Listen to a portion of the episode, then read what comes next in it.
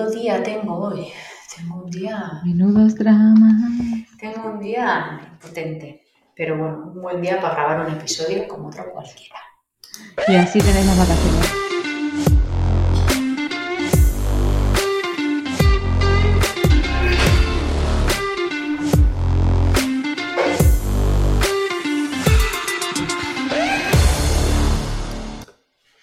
Hola.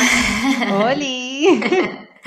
Hoy estamos aquí Eva y yo, que soy Eli, eh, grabando el episodio 68. Episodio 68, madre mía, 68 son unos cuantos. Vamos a hablar sobre realidades sociales, sobre cuidados, sobre historias familiares y cómo esto mm, afecta a nuestro negocio, si es que afecta, spoiler sí, y cómo lo contemplamos dentro del negocio. Eh, os saludamos a todos y a todas porque este es un episodio en abierto, pero que sepáis que hay mm, pues 67 episodios más que podéis escuchar si os suscribís por 5 brillos al mes. Y ahora que estamos en Navidades es un regalazo que lo sepáis, ¿eh? Sí, ahora que todo el mundo piensa en la solidaridad y tal, ahora es el momento de suscribirte a Bilvidea. Sí, pues lo digo en serio porque, bueno, hoy he tenido un día yo aquí en consulta, hoy no he pasado consulta, he estado haciendo pues un millón de cosas de las que hacemos las emprendedoras, ¿no? Y he estado escuchando algunos de los episodios que tenemos por ahí encerrado y me he dado cuenta que, pues bueno, que, que cargamos con mucho, pero que bueno, la parte positiva es que creo que incluso a mí que grabo estos episodios me ayudan a posteriori a, bueno, pues a organizarme mejor y, cómo ayuda el ver que otros lo acaban igual que tú. Eso ayuda mucho y ayuda mucho el, intentar ayudarnos entre nosotros, que ya se, hoy está viendo el episodio 63 y creo que alguna de las personas que nos, que nos acompañan en Telegram también ha estado comentando lo mismo y, bueno, es una gozada que, otras personas también digan, ostras, ¿cómo me habéis ayudado y tal? Es que a mí ellas me ayudan, a mí también. Y a mí, y a mí. A mí la verdad es que creo que lo dije en el backup de Proyecto Púrpura, en el momento en el que yo no me sienta ayudada o no sienta que ayude a la gente, me plantearé qué hago con mi vida, porque es lo que más feedback, lo que más me retroalimenta, lo que me mantiene en el día a día. Es decir, vale, estoy aportando a la sociedad, bien sea a un usuario de forma aislada, bien sea a que alguien o un conjunto de peñas se replantee ciertas estructuras en su cabeza. Hmm. A mí eso es lo que me mueve de la silla, la verdad. Pues sí, a mí también.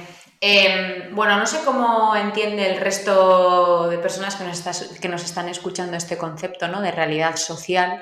Creo que mm, cada uno tiene una realidad social personal y en función de esto, pues lo entiende de alguna manera pero precisamente el poner en común lo que entendemos cada una de nosotras por realidad social, creo que, puedo, creo que puede ayudar un poco a, pues eso, a rejar un poco de luz en todo esto. Cuando yo me sentaba aquí antes eh, pensando en realidad social, lo primero que me ha venido es, pues eso, casa, niños, no sé qué, no sé cuántos, pues cada uno con lo que tenemos. Pero hay mucho más allá de eso.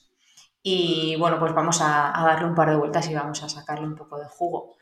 Em, ¿Cómo contemplas tú, Eva, en, tu día a día, pues eso, lo que hay aparte de Proyecto Púrpura?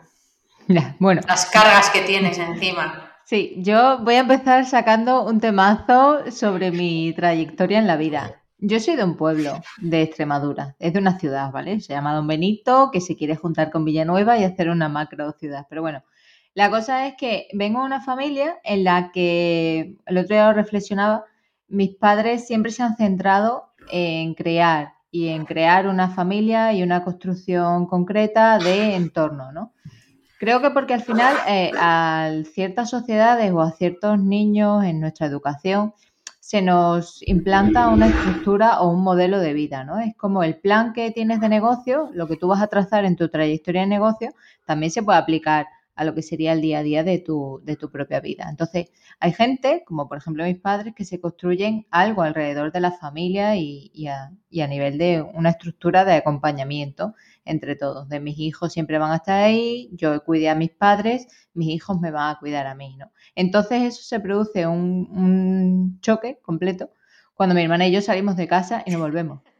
O sea, eso es un shock a nivel total. Y a mí también me sucede porque yo no tengo un acompañamiento, yo no tengo a alguien en el día a día a mi lado que me acompañe, que me apoye, que me dé un abrazo. Yo teletrabajo. Yo hay días que no veo absolutamente a nadie que no es a través de la, de la pantalla. Y todo el mundo, ay, qué bien, como decíamos, ¿no? El teletrabajo parece que es la panacea. No, no. Es que eh, los seres humanos nos nutrimos, nos relacionamos y presuntamente nos reproducimos. Pero es que yo hay veces que no me relaciono, que nadie me toca el brazo, y eso a nivel psicológico, a nivel emocional, también afecta en cierta, en cierta medida. ¿Cómo lo veo yo? ¿Cómo me enfrento al trabajo en ese sentido? Eh, antes lo hablábamos. Yo no tengo a, un perfil muy definido de personas que no sean que trabajen en España y que presuntamente teletrabajen o eh, tengan una consulta de nutrición o un proyecto relacionado con la salud. Es decir, yo creo que mi realidad social está sesgada por personas blancas, personas que tienen un cierto nivel económico, personas que pueden o que están adaptadas tecnológicamente, pero el resto de usuarios o, u otros potenciales cambios que yo podría ejecutar a nivel social o a esas personas que decíamos a las que puedes ayudar, eh, yo no lo tengo. Me estoy quedando súper corta y en ciertas ocasiones también me planteo, cuando yo he definido el público objetivo de esta clienta, ¿me he dejado a alguien fuera? Mis condicionantes, mis aprendizajes, mis sesgos y también la trayectoria, mi trayectoria profesional está sesgando el crecimiento de esa agencia, de esa empresa y también el potencial beneficio que pueden tener otro tipo de clientes? Porque parece que son preguntas muy reflexivas, muy filosóficas, pero al final esos determinantes sabemos que existen eh, que yo, por ejemplo, me enfoque, eh, por ejemplo, en un proyecto que quizás es para personas mayores o un, un profesional que trata a personas mayores, tengo que tener en cuenta que hay un aumento de la esperanza de vida, que hay un descenso de la natalidad. Tengo que asesorarle o tengo que aconsejarle en qué tipo de clientes va a poder tener y si eso es escalable a largo plazo, porque hay gente que igual viene con un plan de, de modelo de negocio estanco no tiene creatividad o no tiene capacidad de adaptación y luego te puede echar la culpa a ti de que no ha crecido, de que no ha conseguido sus objetivos. Yo creo que en consulta también os pasará algo similar, ¿no? Sí, pero es que fíjate que hasta que no lo has comentado tú, yo no me he dado cuenta que es así.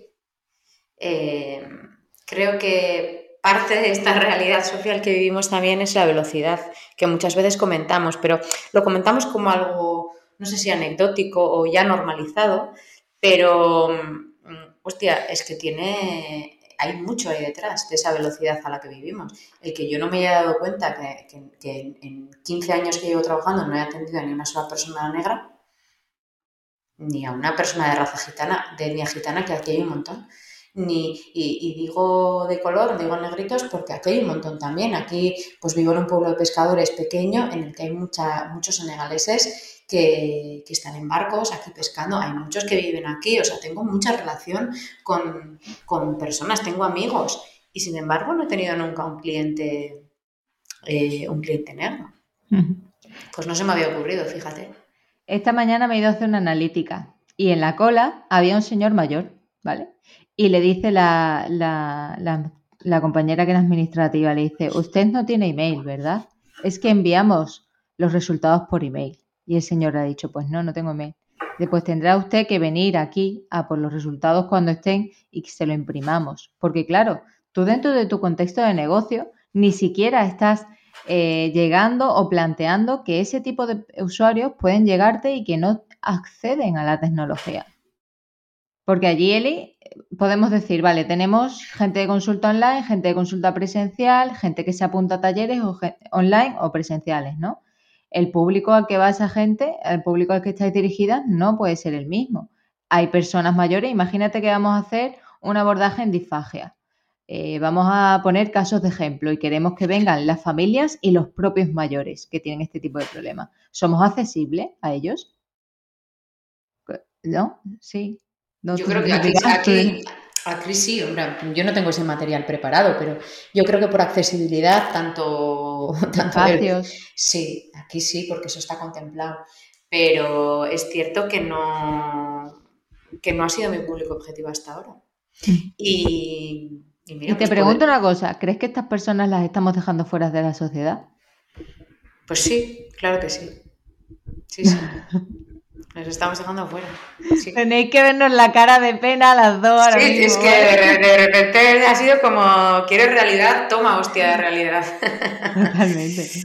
Pues sí, sí, no, es cierto. Y es que yo creo que la salud o que cualquier emprendimiento que se ejecute no es escalable y no es realmente útil para la sociedad cuando no se miran todos los, todos los aspectos de ella, ¿vale? Creo que estamos muy centrados en un modelo de consumo de negocio y el propio capitalismo nos lleva a producir, producir, conseguir dinero y tal, ¿no? Pero hay gente en esa sociedad a la que estamos dejando fuera por el, por el propio contexto, por el propio enfoque que tenemos. Tenemos mil problemas sociales que podemos, bueno, problemas sociales, ¿no? Pues condicionantes o determinantes, desde la dependencia, desde las personas mayores, las, personas discapacitadas, personas que tengan enfermedades mentales, que vivan en situación de pobreza y exclusión, eh, personas que sean menores, que tengan que tener siempre a su padre ahí al lado o a su madre o a su tutor delante, ¿vale?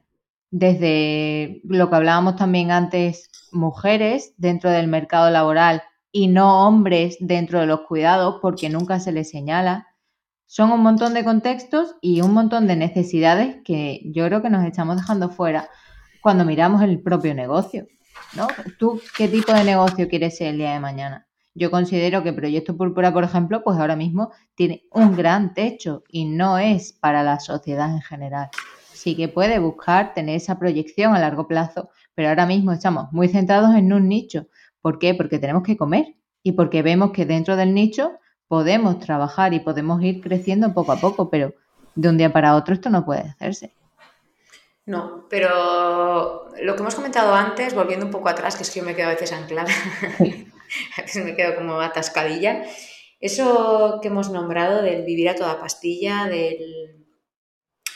Muchas veces me pregunto si nosotros no somos los culpables de, o sea, si yo no soy la culpable de esta velocidad que llevo, es decir, cuanto más rápido vas, Em, es como, me recuerda un poco a un símil que solía yo poner, bueno, en otra situación, ¿no? Que fue em, lo del microondas, ¿no? Que una vez tienes microondas, vivir sin él, pues hay gente que nos cuesta. En real, o sea, y una vez que tienes móvil, vivir sin él em, nos cuesta. Pues una vez que ves eh, que yendo a toda hostia puedes hacer un montón de cosas, luego ir en slow motion mm, cuesta también. Pero no solo nos cuesta a nosotros, es que le cuesta al que nos ve también, al que está acostumbrado o acostumbrada a que llegamos a todo y a que podemos hacer todo y a que no te preocupes que lo tienes para mañana. Y hablo no solamente de, en el trabajo, ¿no? De, de los pacientes, de los clientes, hablo también un poco en casa, ¿no? Incluso yo qué sé, pues por, no, por no meterme con mi pareja, que es lo más fácil, me voy a meter con mis hijos, pero es que incluso ellos también. Em, nos hemos acostumbrado a la inmediatez de la que hemos hablado em, muchas veces y, y, nos hemos subido al mismo carro. O sea, ese clic, ese lo tengo para allá que nos han ofrecido de fuera, lo hemos asumido nosotros y nos hemos autoimpuesto que todo tiene que estar para ayer. Con lo cual terminamos, pues como terminamos. Yo por lo menos hay veces que digo, si no he hecho nada y estoy reventada. Y es, es, es, no sé de dónde viene todo esto, o sea, no sé en qué momento nos hemos puesto a correr sin querer detrás del tren. ¿Y qué pasa si se va? Pues ya cojo otro. ya vendrá. vendrá otro después, digo yo, no tendré que coger este. Sí, no, no, lo digo en serio, porque es algo que últimamente me... me... ¿Cómo haces para volver atrás? Ahora que conozco cómo se vive así, cómo vivo más despacio, cómo eh, acostumbro a la gente a que no tienen la pauta esta semana, la van a tener dentro de 10 días y no pasa nada. Joder, pero es que estoy mal, ya bueno, pero es que yo tengo que vivir también. ¿Cómo se vuelve a vivir después de haber perdido la vida en este sentido metafórico? No sé, me parece que se nos escapan cosas sin querer. Ojalá lo supiésemos. Yo creo que al final, dentro de la sociedad occidentalizada, porque la realidad social dentro de otro país y de otro continente será mucho más distinta. O sea, nada más que lo tenemos que ver con el tema de las vacunas, ¿vale? Cómo hemos elegido primero convivir con el virus, segundo vacunarnos todos, pero no ofrecer vacunas y no ofrecer capacidad de desarrollo de las mismas en países que están en vías todavía de desarrollo. Y eso estamos viendo que es un problema global, ¿vale? Creo que en el momento en el que cubrimos nuestras necesidades de sueño, de comida, de hogar, de techo, digamos que tenemos, por así decirlo, una estabilidad, empezamos a consumir y empieza y entra dentro del juego el ocio, el tener, el consumir, el comprar, el tener experiencias, ir a servicios, eh, ver una película, ir al cine, etcétera, ¿no? Entonces, creo que la propia sociedad del consumo nos dice, tienes esto, lo tienes accesible. Y entonces, como al tenerlo, el feedback y la recompensa emocional o situacional, por así decirlo, de la gente con la que te relacionas, con la que estás, lo que aprendes, eso es lo que te hace ir más rápido, más deprisa. Ayer, por ejemplo, estaba leyendo un, eh, no tiene nada que ver, pero estaba leyendo un paper y reflexionaban sobre cómo el hecho de que un hijo, un niño, eh, te, esté demandando afecto o simplemente una mirada y que reconozca que tú estás interaccionando con otro tipo de elemento y ni siquiera le mires, influye negativamente en su propio desarrollo. Como cuando le damos una pantalla a un niño y no le damos un libro o un dibujo, que esto supongo que en otros, en otros años también habrá sucedido, ¿no? Antes no había libros y los niños aprendían o ejecutaban acciones pues con los juguetes de la calle con una piedra, ¿no? Esto obviamente va cambiando, pero como ese desarrollo del lenguaje, de la personalidad, de las emociones, de la frustración, se ve sesgado por lo que tiene el niño delante, que es una pantalla que va rápido y no va lento, no va no puede imaginarse tantas cosas. Cuando tú interaccionas, cuando eres un bebé, tú ves a tus padres, ves el entorno, ves una taza, ves una mesa, etcétera. Hoy en día los niños están viendo cosas que ni siquiera pueden llegar a imaginar, porque lo están viendo en vídeo y están viendo otras realidades y no se sabe cómo va a llegar eso al día de mañana, ¿no? A, a aterrizarse. Pero me parece curioso y sobre todo me parece que no lo tenemos en cuenta y que no tenemos en cuenta ese, ese ritmo de vida, el, efecto real que hace luego en nuestro día a día. Yo hay muchas veces que me he visto súper agobiada, súper, tengo que ser súper Eva y llegar a todo, y tengo que cumplir aquí, cumplir aquí, cumplir allá. Tengo que ser madre, tengo que ser, debería ser madre, presuntamente, según la sociedad, debería ser hija, debería ser pareja, debería ser emprendedora, que nadie me pise, que tener todo cubierto. Y es como todas estas responsabilidades ¿En qué momento he firmado yo este papel? Pero es curioso porque yo tengo súper claro todas esas cosas, eh, tengo muy claro los deberías y, tengo muy claro el dónde quiero estar yo en cada cosa. Sin embargo, siento presión. Quiero decir, sé que los deberías me los paso por, el toto, me los paso los deberías. Es que me da igual, yo siempre he ido muy a vivola y bueno, el tipo de educación que yo he recibido también, alguna vez lo he dicho en algún episodio, ha sido muy poco convencional. Entonces, ahora me doy cuenta, ¿no? De los beneficios que ha tenido esa educación poco convencional, en su momento yo decía, joder, ya está la friki de mi madre, qué moderna es, y, yo, yo, era más carca que ella. Em, sin embargo, sí me doy cuenta que pese a tener claras todas esas cosas, yo sí que siento esa presión. Te comentaba antes que estos días, pues entre el aula virtual, el no sé qué de no sé qué y el no sé qué de no sé cuál, y entre que eh, hace un año que montamos el centro, yo vengo a trabajar mis ocho horas, fuera de esas ocho horas he hecho labores de gestión, no sé qué, total, que llevo un año que de media estoy metiendo diez horas, de media, de media quiere decir, hay muchos días, hoy por ejemplo he entrado a las siete y media y me voy a ir a las siete y media. Y, es que me voy a ir a las siete y media, ese es el problema, me voy a ir a las siete y media y voy a pensar, joder, si son solo las siete y media, me siento culpable. Me siento culpable. Sé que es absurdo, eh, no tiene ningún sentido, todo eso ya lo sé, porque tengo la cabeza, bueno, medio amueblada, semi amueblada ya la tengo. Pero, sin embargo, ¿cómo hemos llegado al punto en el que, pese a saberlo, siento esa presión y me siento culpable por trabajar eh, ocho horas? Esa autoexigencia.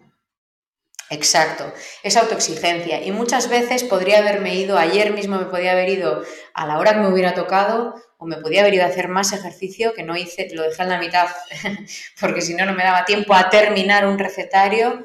¿Por qué tengo que terminar ese recetario? ¿Crees que, ¿Crees que puede ser por la comparación propiamente que nos hacemos en sociedad? O sea, yo creo que no vivimos por nuestros objetivos, que vivimos por los objetivos de los demás. Eh, pues ahí yo no lo sé. ¿No? No lo sé. Tengo duda. Creo que si es así, yo no soy consciente.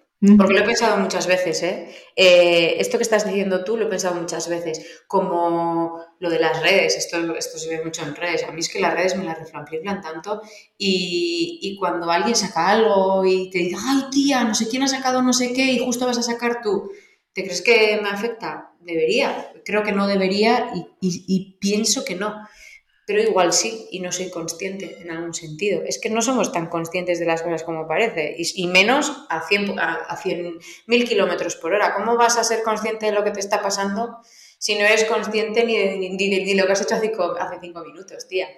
Eh, no sé. Se puede ser. Eh, quería. tenía así un par de historias que me gustaría que habláramos.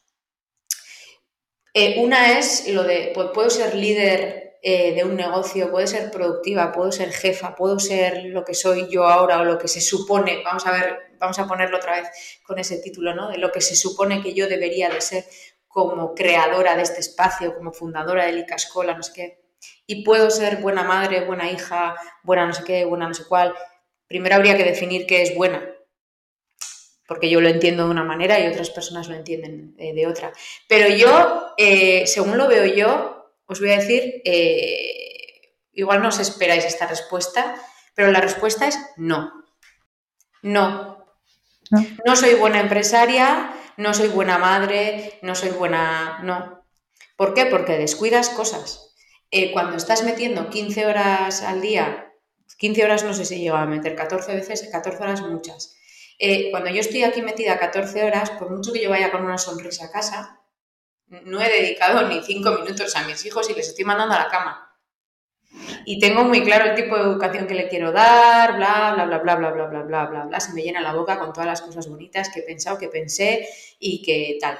Pero la respuesta es no. Y si yo pasara no sé cuánto tiempo con mis hijos, ¿por qué narices no puedo ser buena líder o buena fundadora y buena directora de este negocio? Esa es una de las preguntas que más me, no atormentan, pero que más me están en mi cabeza. ¿Por qué está relacionado el ser, em, o, por qué es indirectamente proporcional el ser buena madre con el ser buena directora, buena eh, creadora, buena directiva, buena líder? Por el propio tiempo que puedes dedicarle, ¿no? A las cosas, al final. Pero si es tiempo de calidad, ¿qué importa cuánto tiempo le dediques? Si es buen tiempo, es tiempo de calidad, yo creo que como persona, como jefa, como todo, eh, el estar bien y el poder repartir y el poder eso es calidad también de tu servicio. Quiero decir, si yo tengo las, yo soy una madre de mierda, eh, a mi pareja en cuanto llego le gruño y tal y cual, mm, ¿qué, ¿qué me aporta a mí eso? Totalmente. Yo lo veo también mucho en producción-gestión, ¿no? Y a veces cuando reflexionamos Sergio y yo sobre los objetivos de negocio y cómo vamos creciendo y demás, siempre decimos, es que seguimos siendo la parte productiva del negocio. Tú, Eli, también eres de la parte productiva porque tú sigues viendo pacientes, es decir, tu acción, tus acciones específicas en el día a día siguen haciendo que, se entre, que entre directamente eh, euros, dinero en el negocio, ¿vale? Que yo no esté ejecutando una campaña de marketing, que no haga una, un copy, una publicidad en redes, lo que sea, afecta directamente a que entre o no entre dinero, ¿vale? Y luego está la parte de gestión. Tú tienes que tener en cuenta que las dos cosas estás haciendo. Nosotras hacemos producción y hacemos gestión. Si nos dedicásemos como los grandes empresarias presuntas eh, a solamente a gestionar, sería completamente distinto y también tendríamos eh, diferentes tiempos, aunque ese tiempo siga siendo de calidad, ¿vale? El problema es que yo creo que nuestra, nuestro día a día y nuestras capacidades no están preparadas para la gran diversidad de acciones que hay que ejecutar, porque tienes que saltar de una a otra de forma rápida, tienes que eh, ponerte en el papel de madre, ponerte en la atención a ese hijo, ponerte en, la, en el papel de, pareja, ponerte en la atención hacia esa pareja, interpretar necesidades y luego todo lo que tiene que ver con, no solo con la casa, con el hogar, sino con el propio trabajo. Atender a tus, a tus empleadas, atender a tus clientes, gestionar ciertas cosas del propio core del negocio, que si la web, que si tal. Entonces yo creo que tanta amplitud y tanta diversidad de acciones hace que nosotras mismas tengamos que mimetizarnos en muchos, en muchos aspectos y en muchos espacios. Y claro, eso nunca es perfecto. Porque si tú me dices, mira Eva, tú solamente te vas a dedicar a abrir el capuchón de este boli. Y lo abres y lo cierras. Ya está, esa es tu tarea en la vida, es tu objetivo. Pero no, al final vivimos en sociedad, hacemos un montón de cosas y espérate, que no hemos hablado de las asociaciones o las otras mierdas en las que nos metemos, porque yo estoy metida también en otros proyectos que dinero cero y no pasa nada, ¿no? Pero al final me gusta. Si tú quieres ser madre, si quieres ser empleada o, quieres ser emprendedora, pues igual tienes que plantearte que la calidad no es la misma en todos los espacios. Yo lo veo así, yo sé que yo ya no llego a todo. Lo sé perfectamente y lo he asumido. Lo que simplemente he empezado es a dejar cosas de lado. Me encantaría ser, por ejemplo, mm, ahora con el tema de las elecciones del Codinocova y tal, me encantaría formar parte, pero es que sé que no es mi momento. Al igual que sé que ya no es mi momento en, otro espacio, en otro lado. Cuando sé que no voy a aportar y cuando va a ir en detrimento de mi propia salud mental, prefiero apartarme, prefiero estar a un lado y apoyar desde fuera. Estoy de acuerdo, a mí me, a mí me... Yo también he estado muchas veces metida en mil historias sin ánimos lucrativos y eh, en cierto modo muchas veces he estado sabiendo que no, tenía que estar, pero es que quería estar y me parecía que tenía que estar, pero para estar a medias es mejor, es mejor darte la vuelta y, retirarte. Pero bueno, eh, estamos a punto, a punto, a punto de terminar el, el 2021 ¿Cómo ves tu realidad real, para la redundancia? ¿O cómo te gustaría que fuera? Eh, es que según estábamos hablando, yo estaba viendo lo que me gustaría que fuera mi realidad en el 2022. Expectativa y luego ya veremos cómo es la realidad, ¿no? Pero, em, ¿a ti cómo te gustaría que fuera tu realidad social global? Vale, yo lo primero, lo primero que tengo que trabajar son las relaciones sociales las amistades, las personas. Algo que siempre he destacado mucho es que yo tengo la sensación de que de cada sitio que me voy pierdo a la gente. ¿Vale? Es decir, yo viviendo en Benito, viví en Granada, he vivido en Madrid y ahora vivo en Valencia. Y podríamos decir que soy de parte de todo el mundo, pero luego eh, me, siento como en ningún sitio. ¿Vale? Todas esas raíces, eh, yo tengo la sensación de que las he perdido el otro día estuve de boda y vi a toda mi familia. Bueno, pues te juro que no sabía cómo darles, o sea, sabía darles un abrazo, pero hacía tanto tiempo que no lo veía, que no, veía a la gente y, toda la pandemia que pasa por el medio y no sabía cómo enfrentarme. Entonces, el principal objetivo que yo tengo a nivel personal para 2022 es mejorar mis relaciones sociales y luego seguir trabajando en aquellas cosas en las que creo, más allá de la digitalización o cualquier tipo de cosa. O eh, el hecho de revisar los determinantes sociales de las personas y también en la parte del feminismo, de la realidad de la mujer, eh, son cosas que a mí también me mueven bastante y creo que serán acciones a ejecutar. Y luego a nivel laboral me gustaría estar en un apartado más de gestión, simplemente, de poder trabajar unas muchísimas menos horas de las que trabajo ahora, de tener que dedicarle cuatro o cinco horas máximo a la gestión de la propia empresa y no ser core productivo constante. Que si puntualmente se me necesita, genial. Pero es que yo creo que mi valor no es la ejecución, es la estrategia. Es el pensamiento, es mirar un poquito fuera del molde en el que ya estamos metidas.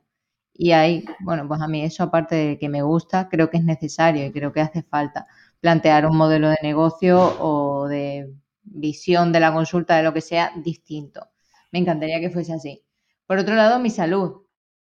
Yo he descuidado mi salud desde bastante tiempo. Lo digo aquí, llevo muchos meses sin, sin la regla. Y bueno, no sabemos si tenemos por ahí una menorrea hipotalámica o tenemos cualquier otra, otro tipo de cosa, pero yo he desfocalizado completamente la salud y simplemente he tirado a trabajar más, a dar a los demás y a, estar pendiente de qué necesita el resto y qué le puedo aportar. Por eso que decíamos, ¿no? De hasta que en el momento que no me sienta que puedo ayudar a la gente, no voy a estar del todo realizada, ¿no? Pues sí, pero hasta cierto punto. Porque en el momento en el que tú no estás bien, como decías antes, no puedes abordar ciertos, ciertos casos. Y más o menos ese sería el planteamiento, seguir metiéndome en movidas feministas. Me encantaría empezar con algún tema de sostenibilidad, agroecología o algo así, porque creo que puede conectarme muy bien con un poco mis raíces o, mi, o mis formas de entender la vida o el mundo. Y hace unos años, cuando estaba sobre todo en la carrera, me movía un montón el tema de la cooperación al desarrollo. Creo que también me viene bien o me vendría bien una dosis de realidad y una experiencia fuera del contexto occidentalizado, tecnológico, virtual en el que estoy metida, ¿no? Con todo el día a día. No sé tú cómo lo ves. Yo veo ahí, hay mucha tela, me has dejado planchada, yo qué sé, yo iba a decir dos cosas. yo iba a decir, trabajar menos horas y ser mejor persona. que ahora soy un poco hija putilla. No, no, es mentira. Eh, no, no, lo veo guay, veo que tienes las cosas súper claras. ¿Ves? Es que a mí me falta eso, tener tiempo para tener las cosas claras. Yo no tengo las cosas claras. O sea, tengo las cosas claras en cuanto a que sé cómo, cómo quiero ser o, qué tipo de relaciones tengo, quiero tener. Eh, yo estoy súper contenta de que la gente me soporte todavía. O sea, quiero decir, me encanta que mis amigos sean tan amigos, me encanta que mi familia esté ahí y no me haya mandado a la mierda. Em, pues bueno, me gustaría mantener esas relaciones, cuidarlas. A ver, hablo mucho, pero tengo que decir que pese a que no esté muy presente muchas veces, sí que soy una persona que cuida muy las relaciones y bueno, no sé, habría que preguntarle a Yone o a, los que andan por aquí qué dicen de mí, ¿no? Pero soy una persona que les pregunta mucho qué tal está y no sé qué, o sea, quiero para los demás lo que me gustaría para mí y a mí sí me gustaría trabajar menos horas, me gustaría, pues no sé, pues Ione me dijo el otro día, no sé qué día tengo analítica. Y le he dicho, no, no vuelvas, tranquila, líbrate la agenda. ¿Por qué? Porque me gustaría que me dijeran a mí. Porque yo he trabajado muchos años en una consulta médica en la que tengo analítica, vale, pues luego ven echando hostias. O pues luego recuperas esa media hora. Pues bueno, pues es algo que a mí me ha parecido detalles feos y son detalles que yo no quiero tener. Yo sí cuido ese tipo de cosas, creo, creo, creo estar cuidándolo o por lo menos me preocupo. Igual luego resulta que no lo hago bien. Eh, en ese sentido, pues bueno, me gustaría pues, seguir por la misma línea y no perder el norte, porque sí que hay veces que dependiendo del bucle en el que estés o el torbellino en el que te veas eh, metido, bueno, a quién no le ha pasado, ¿no? Eh, estás súper estresado y una mala contestación. Pues a mí hasta ahora no me ha pasado y es que pongo mucho cuidado en que eso no pase, porque yo he vivido eso también. Malas contestaciones, caras, y creo que un ambiente laboral distendido, con buen rollo y tal, es fundamental. ¿Que tienes un mal día? Guay, ten un mal día, pero no lo pagas con el de al lado. Y, bueno, pues mi idea es que en ese sentido seguir cuidándolo, porque aunque parezca que no, eso hay que cuidarlo, no sale solo, por lo que os digo. Una cosa es decir, no voy a pagar con mis compañeras un mal día, y otra cosa es no tenerlo nunca. Claro que se tienen malos días, se tienen muchos malos días, pero bueno, pues yo voy a intentar y, seguiré poniendo el foco un poco ahí en, en que el ambiente laboral esté guay en que las condiciones molen, pese a que económicamente, ahora mismo estábamos diciendo, eh, bueno, estas están comiendo, me tengo un hambre, no sabéis si la pero estaban diciendo, oye, Eli, eh, ¿cuántos días de vacaciones me quedan? No sé, ¿cuántos días de vacaciones te quedan? ¿Quieres cogerte algún día de vacaciones? Yo me voy a ir unos días fuera. Si queréis, si no tenéis consultas, bueno, pues se puede cerrar. Si estáis cansadas, si os apetece, pues me decían, no, no, a ver, económicamente como le sale. Yo no, pues igual es un error, ¿eh? igual es un error de no líder que soy, pero yo si voy a irme fuera y no voy a mirar cuántos días de vacaciones tengo, si la pareja de no sé quién tiene vacaciones y la pareja de no sé cuál tiene vacaciones y no han coincidido en todo el año, no me importa económicamente qué coste puede tener eso, si luego vamos a venir todas con, fuerzas renovadas y, si luego todas vamos a apostar por, por, sacar cosas adelante, nos vamos a reunir, qué vamos a abrir en el aula virtual en el año 2022, que estamos ya pensando en lo que nos suele decir Eva, hay que planificar con mucho tiempo, pues venga, vamos a planificar, vamos tarde ya, pero bueno, vamos a planificar el 2022. Pues bueno, yo eso es lo que me gustaría, eh, no perder el norte ahí, porque sí que como y no sé cómo llamarlo, estoy venga a repetir la palabra líder, directora, no sé qué, pero no me gusta un pelo. Pero bueno, desde ese punto, las personas que están en ese mismo... Creo que la gente lo ve como una especie de jerarquía y estás como, como arriba, ¿no? Yo no me siento arriba, pero otras personas que sí se sienten arriba y que se creen que yo me siento también así de arriba, dan muchos consejos y ninguno me parece bueno. Serán buenos empresarialmente, pero socialmente me parecen una mierda pinchada en un palo, así os lo digo. Y, bueno, pues espero no dejarme contagiar por, por, esos consejos que seguramente son maravillosos empresarialmente, pero que no quiero para mí y poder mantener eh, esa línea. Eh, espero también que me vaya bien económicamente porque lo necesito, lo necesito para vivir y espero trabajar menos horas. Eso un poco mezclado, ¿no? Lo, social y lo, y lo, laboral, todo junto en, la realidad que me gustaría tener eh, para el 2020. Yo, para reflexionar, creo que desde el propio modelo de trabajo que ejecutamos ya sesgamos el contexto. Cuando hablamos de cuando contratamos a una trabajadora, lo primero que se dice es, no, esta trabajadora está a 10 horas, a 20, a 30 horas el enfoque de ese horario, de ese tiempo de presunta producción que tú tienes, porque véanse todas las señoras y señores que están sentados 24 horas en una silla y no hacen puto nada, ¿vale? Véase ese ejemplo. Ese enfoque de trabajo por horas y no trabajo por objetivos, por motivación, por éxitos, por alcance, por una meta específica, creo que directamente es incompatible con un modelo conciliador con tu vida personal.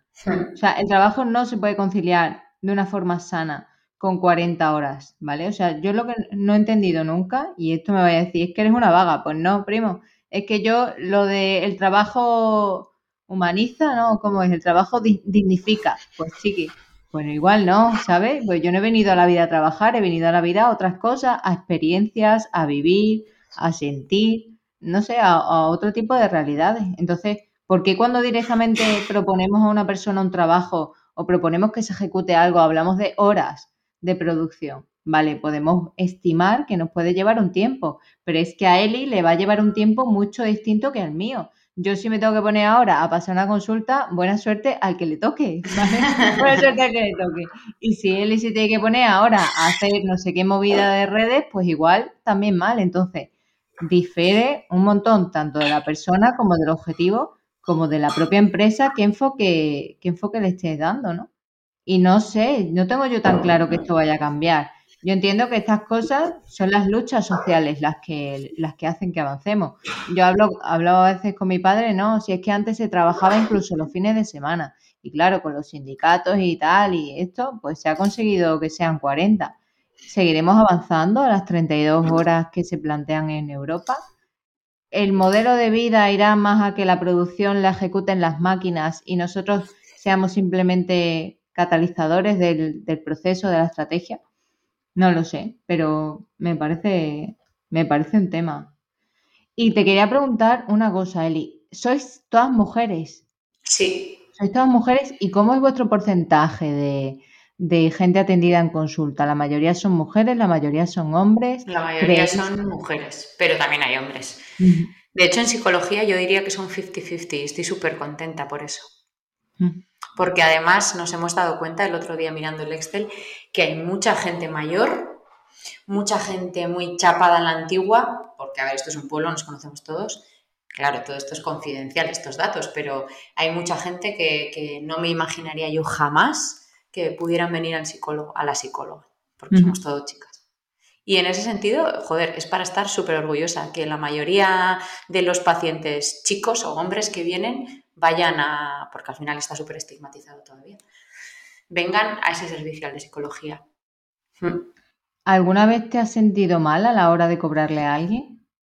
Porque claro, tenemos un enfoque que aquí en España obviamente apostamos por la salud pública, pero a veces la sanidad privada se ve Superman. Y hay veces que decimos, o yo, por, yo, a mí me ha pasado, ¿vale? Yo, o sea, yo a veces que digo, mira, es que esta, esta consultoría no te, la cobre, no te la cobraría, ya no solo porque igual no te lo puedas permitir o porque te venga súper chungo, sino porque a mí también me ha aportado, ¿no? O sea, que al final creo que es como una relación entre personas. Eh, ¿Cómo nos sentimos cuando le cobramos a alguien y realmente sabemos que está haciendo un súper esfuerzo porque tiene mil determinantes sociales, porque se acaba de quedar en paro o, por cualquier tipo de cosa. ¿Tenemos además algún planteamiento, alguna estrategia? Recuerdo que alguna vez he hablado con Luis el hecho de que ciertas consultas se sufraguen ¿no? con, un precio, con unas donaciones o con otra gente que no ha podido disfrutarla, ¿no? Véanse gente que se muere. Esto eh, ¿hay algún planteamiento en tu cabeza similar? Mm, ¿Crees que se podría ejecutar dentro del ICASCOLA algo así más social? Porque a mí me gustaría. O sea, por ejemplo, yo ahora mismo, si dijese, tengo todo el tiempo del mundo, abriría una especie de instituto de investigación en comportamiento humano en digital. Me encantaría, o sea, me fliparía. Y luego, por ejemplo, digitalizaría a personas que no, que no tienen capacidades, a personas mayores. Estuve en la Cruz Roja cuando estaba en Granada enseñándole a los abuelos a, a hacer cosas con el móvil y eso a mí también me llenaba. Entonces, no sé, en el ICASCOLA, por ejemplo, con esa, esa motivación de cambiar los estilos de vida de la gente en relación a la alimentación y a, su, y a sus hábitos de consumo, ¿qué se podría encajar? O que si tuvieses todo el dinero del mundo, ¿qué harías? Sin tener todo el dinero del mundo, como es ahora mismo, eh, pero bueno, pues no me muero de hambre y tengo una vida que está bien, o sea, quiero decir, estoy en una buena posición. Eh, ya hacemos cosas un poco, no sé cómo llamarlas. Hippies. Eh, a ver si yo muchas veces cito, la gente ya sabéis que coge cita eh, directamente desde, desde, la web y la deja pagada, pero muchas veces mm, yo me como mis propias palabras y muchas veces cito eh, off the record o cito yo directamente o la siguiente cita corre de mi cuenta y eso a ver, tengo un criterio para hacerlo. En cierto sentido sí que me puede parecer que si te, favorezco a ti, eh, estoy desfavoreciendo a otro, pero es que igual ese otro sí que tiene recursos económicos suficientes como para venir, o no solo económicos. Eh, pues al final, una de las mini inversiones, porque al final compré un ordenador de mierda, pero una de las inversiones que hice fue poner un ordenador en la entrada para que la gente pueda venir a salsear en internet, pueda venir a cogerse cita desde ahí y pueda venir con su hija y su hija le explique aquí, o yo misma si estoy libre, cómo se utiliza eh, el ordenador. Y esto lo usan mucho. Eh, en mi tiempo libre muchas veces hago cosas pues que, que, en la web pone que las cobro. Mañana mismo tengo que cambiar cuatro protocolos de cuatro personas a las que no he sido capaz de decirle coge una cita porque voy a tener que pasarme una hora entera cambiándote el protocolo porque viniste por una cosa pero ahora te pasa otra. Eh, no sé, es complicado, porque en cierto modo, mm, aunque los precios parezcan que son la leche, no lo son. Quiero decir, es que una hora de mi tiempo vale lo que vale. Me rasque la nariz o no. Eh, ayer mismo nos pasó una cosa, eh, justo subí yo a casa a, a, dar de comer, dar de comer, a dar de comer. A mis hijos comen solos, que lo sepáis. Pero bueno, subí a verles, que casi que les dije, hola, comed, rápido, rápido, rápido, que me tengo que ir, venga, adiós, para que veáis la realidad. Bueno, subí y estando arriba me llamaron eh, diciendo, oye, pues mira, ha pasado una cosa y es que, bueno, pues ha venido una chica eh, que le han regalado una sesión ¿no? de, de.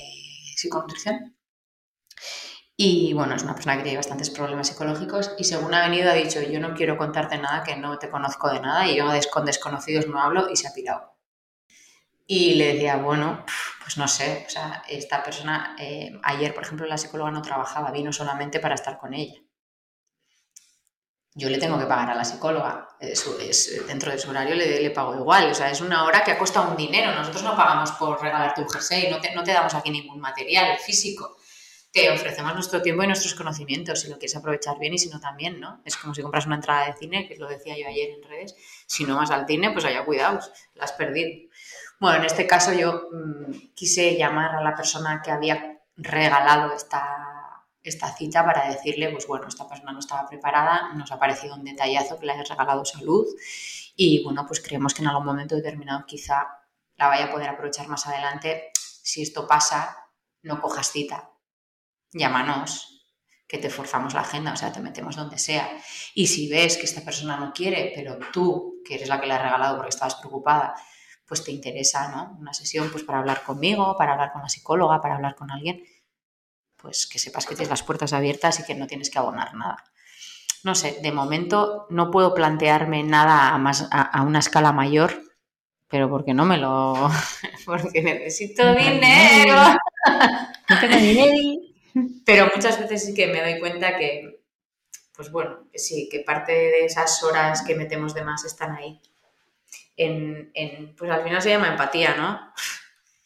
Se llama ponerte en la piel del de al lado, y se llama saber por lo que está pasando o no, pero intentarlo. Totalmente. En y cuanto, eso. En cuanto, por ejemplo, a, movimientos o medidas, o no sé, movimientos migratorios, gente extranjera, ¿no? Podríamos decir que no es directamente de España o de, de Ondarribia, ¿vale? Porque yo igual voy por allí y me dicen, a ver, la medio sureña esta, ¿quién es, no? O sea, ayer contaba una experiencia una compañera que decía, claro, yo me puse a tener hijos y no tenía nadie que me los cuidara porque mi familia está en Venezuela. No tenía realmente un entorno social sólido para criar. Y encima tengo que trabajar y lidiar con los con el trabajo de mi propio marido, de mi, de mi pareja, ¿no? ¿Esto lo, lo, tenéis vosotras en cuenta en la consulta o de alguna forma? O sea, más allá del propio recurso que le puedas dar a la persona de, vale, pues hazte un batch cooking los domingos, hazte un, no sé, un licuado, yo que sé, métete un batido de proteínas si no llegas. ¿Qué podemos hacer o qué crees que podríamos hacer desde la consulta? Algo así como si fuesen medidas políticos sociales dentro de los, de los propios negocios, ¿no? Nosotros, por ejemplo, el tema de trabajadores, estamos intentando trabajar un montón en ello. Es decir, currículum ciego, aquí nadie sabe quién eres hasta que no vienes a la primera a la primera entrevista, no queremos sesgarnos o segmentar no solamente por tu edad, por tu género, sino incluso por tu propia experiencia, pero al final creemos que nosotras, como no somos nativas digitales ni somos, somos Nutris, que hemos pasado a, tecnología. Entonces no creemos que sea estrictamente necesario que tengas formación o competencias muy concretas, porque todo lo vamos aprendiendo y te vamos formando. Por ejemplo, la chica que ha entrado ahora está formándose y va hasta enero con nosotros dos. Entonces, ¿qué políticas y más sociales podemos ejecutar? Cuando yo contraté a, las chicas, creo que lo he contado más de una vez, eh, el currículum sí lo miré, la verdad, pero mm, me dio un poco igual. Les he contratado por feeling, más que nada. Garasi es la, la, chica que cuando estoy, la primera vez que me reuní con ella me dijo, mira, tenemos un problema y es que yo me quiero quedar embarazada. Y le dije, pues vale, pues muy bien, yo ya he tenido niños, ya sé lo que es eso. Y, y sé que en otro sitio le han cerrado las puertas, pero yo desde luego no se las he cerrado y de hecho hoy mismo hemos, eh, bueno, vamos a poner una reunión para hablar de qué quiere hacer. En función de lo que quiera hacer, pues lo hará. O sea, quiero decir, yo no veo, yo he sido madre y a mí me han echado por ser madre de mi trabajo. Pues bueno, no sé si, no sé si había una justificación mayor que esa, pero me da igual. El motivo era ese. Entonces, yo, pues bueno, pues lo asumo como parte de, tú has querido invertir, ten en cuenta esto también, ¿no? No sé. Em, es lo que comentaba yo antes. Yo no puedo ofrecer algo que a mí me ha parecido una mierda. Entonces yo no puedo sesgar el tipo de persona que va a venir a trabajar aquí mm, pensando en económicamente cómo me puede fastidiar. ¿Que lo tengo que tener en cuenta? Pues ya os he dicho que soy una empresaria de mierda. De todas maneras, también os digo que si todo el mundo.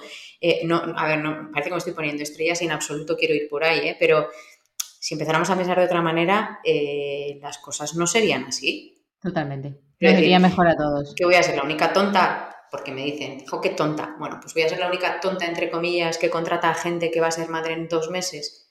Pues ojalá que no. Ojalá que haya más tontas si es que soy tonta. Porque las cosas irían mucho mejor. Si es que es beneficio para todos. Porque se premia el rendimiento y la productividad solo como objetivos. O sea, solo se premia el que tú hagas más, más, más y el que consigas más dinero y que llegues a más proyectos y que consigas más clientes y demás, sin tanto poner el foco en la calidad del proceso y sin poner el foco en la gente que está trabajando dentro. Hmm. Yo conozco espacios y Nutris, consultas, centros, etcétera, que la gente está explotada, que es que no me quiero levantar para ir a mi trabajo y otro día otra vez lunes, ¿no? Este concepto de otra vez lunes, menuda mierda. Mm, ¿Por qué estás? O sea, ¿qué, te impide tanto salir? Obviamente, pues que tengo que comer, tengo gente que criar y tengo un montón de mierdas que pagar y de facturas, pero realmente tú de aquí a 50 años quieres permitirte todo esto y yo lo digo como mujer blanca cuidada en un entorno social de puta madre, mis padres me lo han pagado prácticamente todo, y tal. Pero realmente, si estamos tan, tan incómodas, no vamos a poder trazar una hoja de ruta para salir de ahí. No sé, yo creo que es cuestionable. Hmm. Pero volvemos a hablar que son distintas realidades sociales y que las realidades pueden ser objetivas, pues eso, desciende la natalidad. Eh, ahora la gente consume ocio. Ahora de aquí a nada la realidad es virtual y todos con gafitas por la calle para vernos mejor. y luego están las subjetivas, pues lo que cada uno vive en su día a día, lo que te vertebra, la presión que tienes tú encima. Pues sí, para mí, no sé, no sé, ojalá el 2022 sea bastante parecido al 2021 en ese sentido, aunque sí que está claro que tengo que mejorar muchas cosas y que económicamente tienen que mejorar mucho las cosas, pero bueno, ha sido el primer año y, yo creo que si se premia el esfuerzo, y no estoy hablando de tiempo, ¿eh? Estoy hablando de la calidad del servicio y estoy hablando de las ganas y estoy hablando no de las horas, sino de las ganas y de la calidad de, pues eso, de la calidad del servicio, de cómo hacemos las cosas y que interés le ponemos y con qué eh, ímpetu buscamos información, estudiamos, etcétera. Si eso se premia, yo estoy segura de que las cosas nos van a ir bien. Y bueno, nosotros hemos tenido la, comida de empresa. Yo estaba deseando tener una empresa para poder hacer una comida de empresa. y el otro día hicimos una comida de empresa. Y hicimos una comida de empresa de familias. vale. Es decir, que fuimos eh, cada uno con su familia. Y bueno, tengo que decir que, digo, a ver qué va a pasar aquí porque no nos conocemos ninguno. Yo conozco a las chicas, pero no conozco a sus familias, no sé con quién viven. Y bueno, pues, pues por si os estoy dando una idea a, alguna o alguno, fue súper divertido y salió súper bien y yo creo que otros años vamos a repetir. O no solo otros años, más veces hay que repetir. Porque vamos, casi, casi los tengo que acoger en mi casa todos. El otro día, esto me está recordando que el otro día María Galeana, que salió en El Salvados de Gonzo, dijo, es que tendríamos que tener derecho o tiene que ser un derecho tener acceso a un trabajo digno, a una educación digna y a que podamos vivir una vida eh, útil, saludable, emocional, experiencial, etcétera, ¿no? Yo a veces, en serio, cuando paso por la calle y veo personas que están viviendo en la calle, Pienso que somos un fracaso social, totalmente en contexto, y el hecho de que yo ni siquiera sea capaz de mirar a esa persona a la cara o que intente girar eh, la cara y poner otro lado, ¿no? Hacer como que no lo veo, que no lo miro. Creo que es un fracaso social realmente. Y, y si yo creo que aquí en España es un fracaso social, en otros países ya no te cuento, ¿no? Pero creo que en este caso ya habría que ir a políticas institucionales que al final todo debe ser regulado en cierto modo, sobre todo la vida y la calidad de vida. Hombre, esto lo hablábamos cuando Luis habló el otro día de lo de em, las elecciones. Hablábamos un poco de eso, ¿no? Eh, si los políticos vivieran en la misma realidad, si fueran, si, si, no, si no hubiera esos podiums, esas jerarquías, eh, en esos, ¿no? esas alturitas para algunos, si todos viviéramos en la misma línea, otro gallo cantaría. Si es que el problema es ese, el problema es que quien nos gobierna o el problema es que quien tenemos al lado, y no voy a irnos a gobernar, el problema es que haya gente que se cree que está mm, un nivel superior por el nuestro. Esa gente vive una realidad que no es la mía, por lo menos eso yo creo. Probablemente yo estoy viviendo una realidad que no es la de alguien que está mucho peor que yo, ¿eh? Cuidado. Pero sé que hay gente que está mucho peor que yo. No lo, no lo siento, no lo he vivido, o sea, lo siento, no, no lo he vivido en mis carnes, no lo he vivido en primera persona y quizá eh, tengo una idea equivocada de muchas cosas, pero sé que, está ahí. Y si les puedo ayudar de alguna manera, no sé si será la correcta, por lo mismo, porque no soy ellos, pero lo voy a intentar. Pero es que eh, a nivel general, en, nuestro día a día, el problema que tenemos eh, en laboral, personal y social también, es que quien, quien tenemos al lado, nuestros jefes, nuestros, eh, los dueños de, no tienen una realidad eh, igual a la nuestra, con lo cual no nos pueden ofrecer, no sabe qué necesidades tenemos. Es como cuando yo lanzo cursos sin saber a quién se los estoy lanzando y luego no los vendo. Pues eso mismo. ¿Cómo narices me va a ayudar alguien que no sabe qué necesito?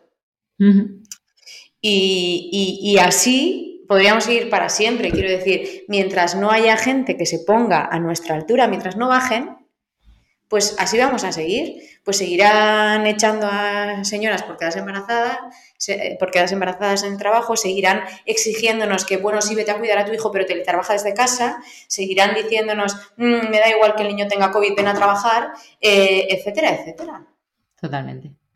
Y la falta de empatía de esa gente y la falta de formación en ello. A mí nadie me ha formado para ser eh, directora ni para ser gestora de, ni para tratar bien a la gente. E igual yo un día me levanto y estoy súper sonriente de la vida y otro me estoy cagando en mi vida directamente, ¿vale? Entonces, ahí tampoco, a mí nadie me ha dicho cómo tengo que gestionar el equipo cómo debe ser una buena política de empresa alrededor de cierto contexto. Eso me lo está dando Ibir Videa.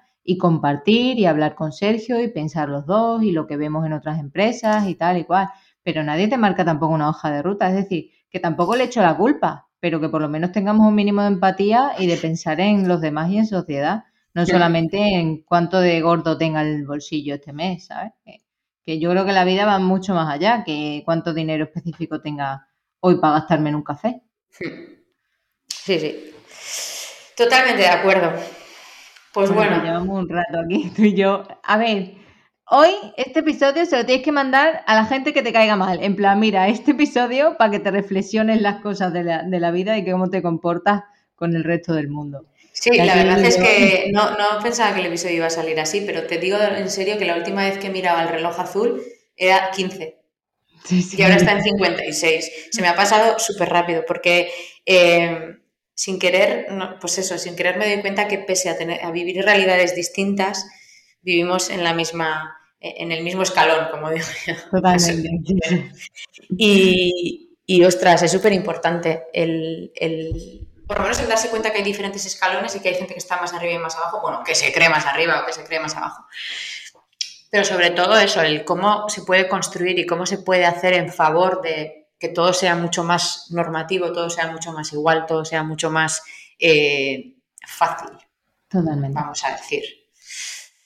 Y para la gente joven, para las personas más mayores, para las mujeres y para las que tampoco están incluidas socialmente. El otro día daba una charla sobre perspectiva de género en alimentación y, tía, pues dos personas que eran dos adolescentes se atrevieron a decir delante de toda la clase que ellas eran personas que querían transicionar, ¿vale?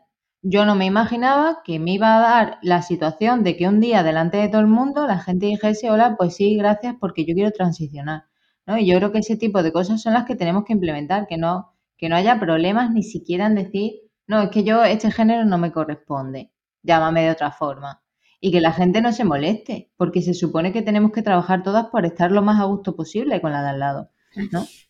No sé, creo que, estos debates, aunque a la gente le pueda parecer, uy, vi el video, el negocio y está todo aquí hablando de su familia. Pues sí, sí es que la vida sigue siendo así. No es, es parte del negocio, además.